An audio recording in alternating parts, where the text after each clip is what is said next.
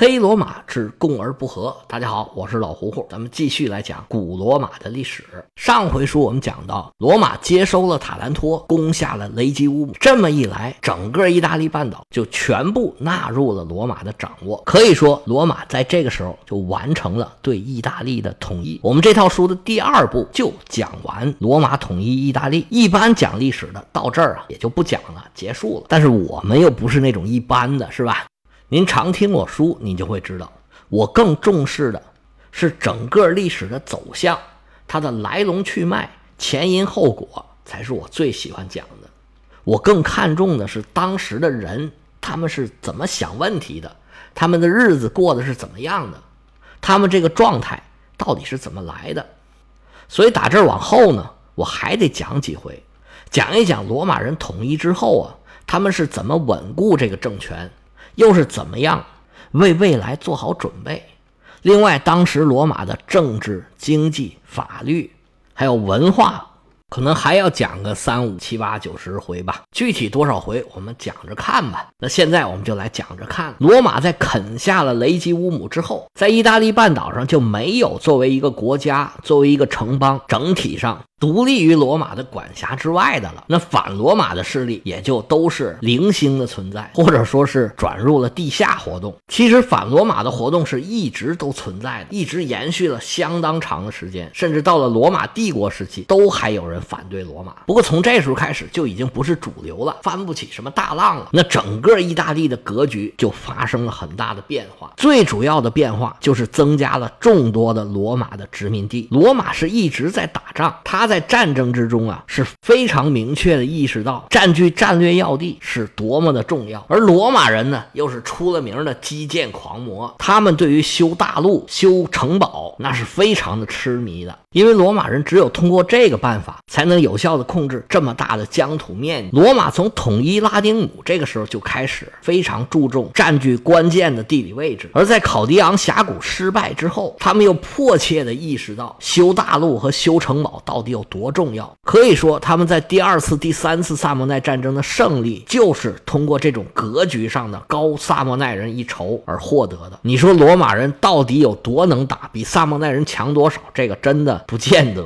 罗马很大程度上是因为占据了战略上的主动。一方面是罗马的联盟更给力，而萨莫奈人的联盟呢，不但不能提供支持，而且经常在关键的时候拉胯。埃特鲁里亚人就曾经有几次单独跟罗马媾和，甚至还有啊临阵撤军的这种事儿。说你碰着这种队友打打了败仗也不算稀奇。另外一个原因就是罗马人在萨莫奈的周围地形险要的关键地点都建了城堡，而且呢用大道把他们给连接起来。罗马打别人就很方便，别人想打罗马，哎就没那么痛快了。这也是罗马在实践中总结出来的经验。到这个时候啊，罗马控制的区域是空。前的广大，当然跟日后的罗马帝国比那是差远了。但是跟罗马城比起来，甚至跟拉丁姆地区比起来，那意大利就是一个极为广大的地区了。罗马想要统治好意大利，他首先做的就是延续了以前的统治模式，就是在关键的地区建立新的城市，或者在已有的险要的这些城堡的基础上把它加固起来。而这些新城市又是以罗马的殖民地为基础，罗马人通过战争。取得了很多新的土地，这些土地干嘛呢？那当然就是殖民了。咱们以前说过，罗马贵族和平民之间的主要矛盾就是土地问题。那现在平民有土地了，罗马的内部矛盾在很大程度上得到了化解。这些农民呢，他一方面能为罗马提供兵源，而这些殖民地呢，则是整个意大利罗马化的一个个基础。罗马的影响，它的政治经济，就是通过这些殖民地一点一点渗透到整。整个意大利有了关键点，那就是新建的城市和原来那种有战略意义的城市，又有了这些关键点存在的基础，那就是周边的这些殖民地，然后再用罗马大道把他们一连，罗马在意大利的统治就越来越系统化，越来越稳固，反抗罗马变得非常的困难。罗马设的新城市、新殖民地非常的多，东南西北都有。我在这儿呢，我就不详细的说了，说这些地名啊，你可能印象也不见得深，等以后。我们讲到了，提到什么地名，咱们再详细的说。不过呢，有一个地名需要特别的说一下，因为这个地名呢非常的重要。在接下来的历史上，在这儿发生了很多重大的事情。这个地方呢，就叫布林底西港。布林底西港是罗马新建的一个港口。罗马人建这个港口有一个很主要的目的，就是让他跟塔兰托在商业上进行竞争。因为塔兰托作为最后一个，差不多是最后一个投降罗马的主要城邦国家，罗马认为啊，自己必须削弱他，省得他再跳出来反对自己。那怎么削弱呢？哎，就在你旁边建一个跟你功能差不多的这么一个城市，而这个新城市呢，又有罗马的大力扶持。那塔兰托你就先忙于跟这个新港口进行竞争吧，你也没有空来反对罗马人了。这布林底西位置呢，离塔兰托很近，意大利就像一个大皮靴子，但是是一个高跟鞋。塔兰托和布林底西就分别位于这个鞋跟的根上，塔兰托在脚底这边，布林底西呢就在脚跟的那边。打这儿以后呢，布林底西港是越来来越重要。以后基本上所有人想要从意大利登陆，尤其是军队从意大利登陆，布林底西港基本上成了一个唯一的选。布林底西跟其他的港口不一样的地方在于呢，布林底西有很多沙滩，人数众多的军队，他想要登陆，在意大利似乎没有别的选择，只有从这儿登陆。所以以后啊，基本上所有人从海外登陆意大利都是从这儿上岸的，而意大利呢出征海外都是从这儿走的，在这儿留下很多故事。所以我把把这个地点特别的提了一下。罗马人大肆兴建这个布林底西港，应该说是再一次体现出来罗马的战略眼光。罗马在完成内部整合之后，尤其是在被高卢人攻占了之后，做出了很多很高明的决策。当然了，这也是事后看的，也可能就是他们单纯的运气好。还有呢，就是那些走一步看一步、脚踩西瓜皮、滑到哪儿算哪儿的那些对手的衬托。我们现在用上帝视角来看，当时罗马的敌人萨莫奈人、埃特鲁里亚人，尤其是塔兰托人，对罗马那种手鼠两端、又想吃又怕烫的那种暧昧的态度，跟罗马的坚决比起来，真的是高下立判。尤其是塔兰托，错过了多少好机会？当然了，他们肯定也有自己的理由。咱们以前也提过，有意大利半岛内部的敌人，还有半岛外部的敌人的骚扰，让他们不能对罗马动手。但是其实这就是体现出来他们缺乏远见，对于未来的大事判断错误，对于罗马的崛起估计不足，满足于自己过自己的小日子，最后啊，就连这个小日子也过不上了。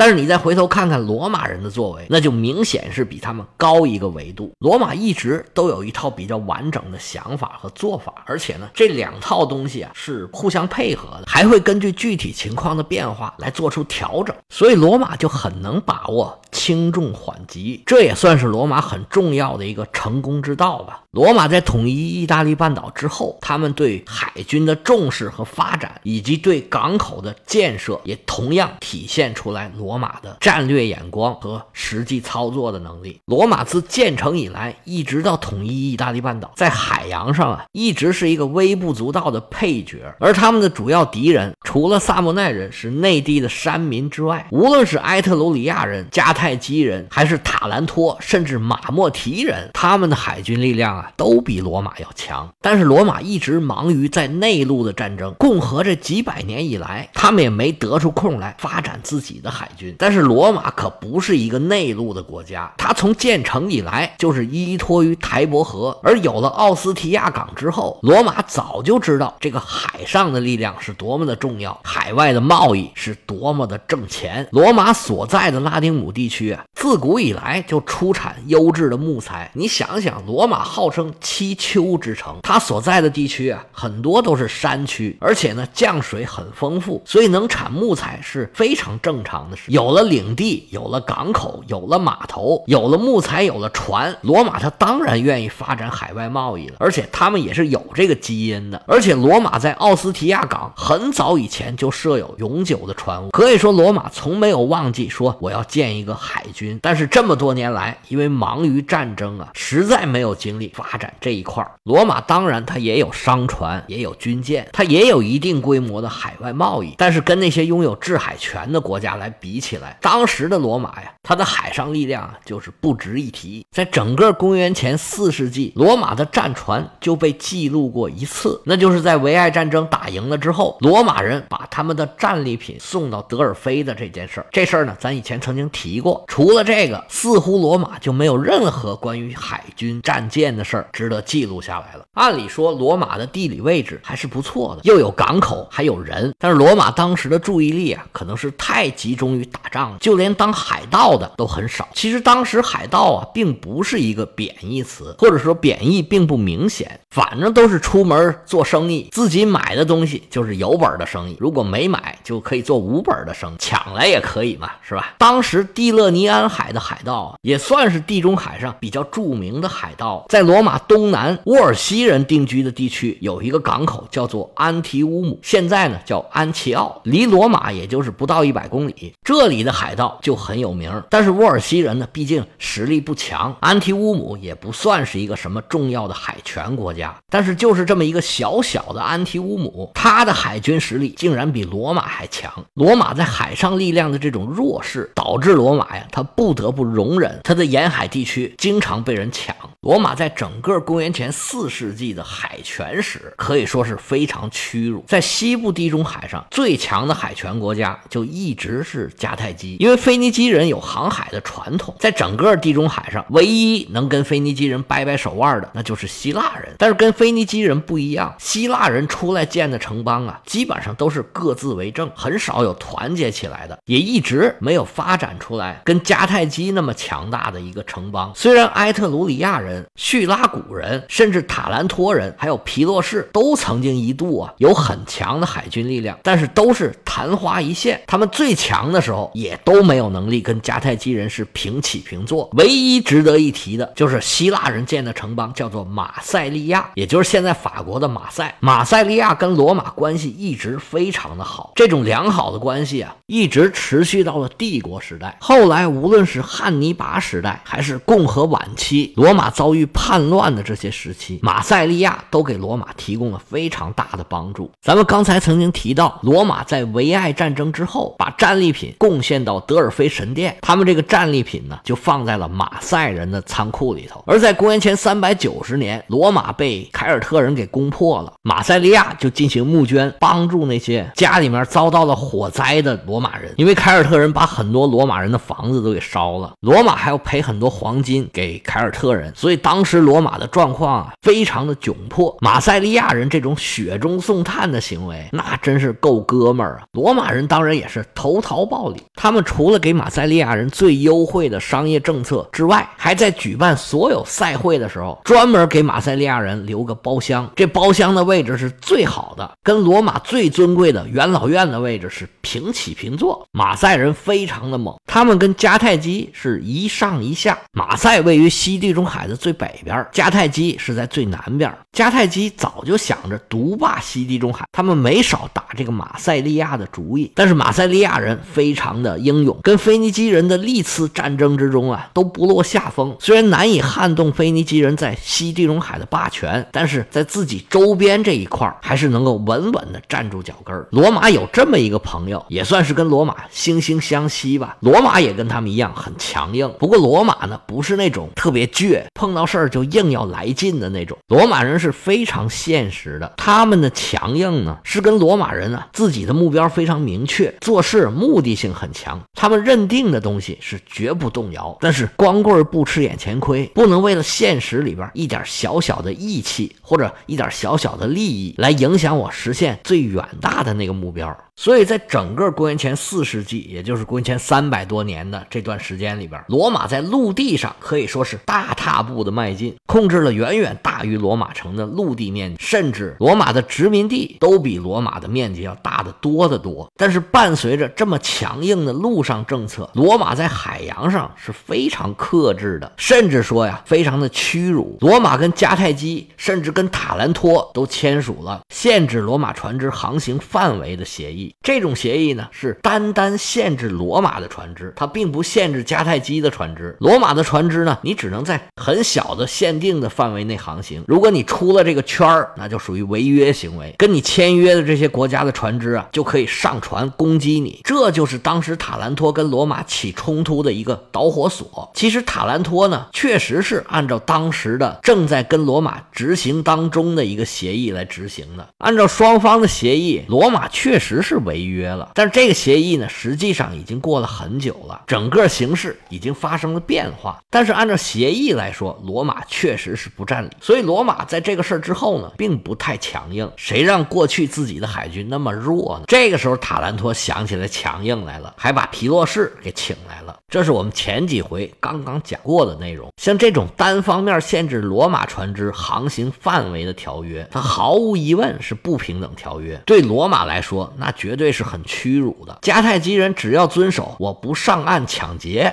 我不在你的领土范围内盖堡垒，这就可以了。他们在罗马，在拉丁姆范围之内通商，可以说是畅通无阻的。但是罗马人的经商就要受到诸多的限制。所以在公元前四世纪的上半叶，罗马人一直保持着在海洋上面的克制，这个呢，为他们赢得了不少的同盟。别说同盟吧，最起码我的反对者少一个是一个。迦太基在那个时候呢，算不上罗马的朋友，但是最起码不是敌人。其实塔兰托一直都没跟罗马开战，也在很大程度上是要为了保护自己的贸易利益。而另外一个海上强国就是叙拉古，他们甚至有点偏向罗马，跟罗马某种程度上呢是有合作的。罗马的海洋政策在很大程度上保障了他们在陆地上面的扩张。而随着罗马在陆地上越来越强大，在公元前四世纪的后半叶，罗马就开始逐渐想办法增强自己的海军实力了。其中一个例子就是咱们刚才提到的这个安提乌姆，也就是现在罗马南部的一个小镇，叫安齐奥。罗马在公元前三百三十九年占领了安提乌姆，随后立即禁止了安提乌姆的海外贸易，而且把当时安提乌姆的港口里面停的好多战船全部都给拉回罗马去了。这一点呢，非常明显的看出来，罗马当时对自己在海洋上的力量是非常的不自信，而且整个实力啊已经弱到极点了。这也是多年来在海洋上收缩的政策的一个反应。从这段时间开开始啊，罗马是能吃一点吃一点，在港口、军舰这些方面啊，只要觉得合适了，他们就占来自己用。他们除了征服这种已经成型的军港，还把很多海滨地区呢作为的殖民地进行了大量的移民，新建了很多新的港口。我们之前曾经提到的塞农人的港口，还有刚刚提到的新建的布林底西港，都是这种政策的一个反应。除此之外呢，他们还把归顺自己的这些希腊的沿 沿海城邦啊，作为自己海军力量的主要来源。像拿波里呀、卡普亚呀，包括塔兰托，他们归顺罗马以后，都在跟罗马的条约里面有一条：你们有义务向罗马提供军舰和船员。你在这方面向罗马提供帮助，那其他的税呀、什么费呀，咱们就好说，可以适当的进行减免。因为希腊人本来就有航海的船，这些城邦呢，日后也为罗马的海军提供了很大的力量。到了公元前三百一十一年，罗马又在公民大会上任命了两名水军的统帅。打这儿以后啊，公元前四世纪逐渐走入了尾声，罗马的海军力量已经慢慢的成长起来了。罗马人现在也是越来越清楚，随着他们在陆地上完成对整个意大利的征服，罗马的下一个敌人也就浮出了水面。那真的浮出了水面呢，因为下一个敌人会是在海上出现的。罗马人的战略眼光这个时候，再一次起了作用。皮洛士战争的后期，迦太基曾经有多次想要占领雷吉乌姆。还有塔兰托，以及后面罗马建设了一个重要海港的那个布林底西港，罗马人心里很清楚，这个时候必须全力以赴加强自己的海军力量，否则在未来的竞争中就会陷入被动。罗马人占了这么多港口，有占领的，有合约的，还有自己建的，那这些港口跟罗马到底都有什么关系呢？罗马又是怎么样维持他在意大利半岛上的统治秩序的呢？被罗马征服的这些城邦，他们相互之间是什么关系，他们跟罗马之间又是什么关系呢？咱们下回啊接着说。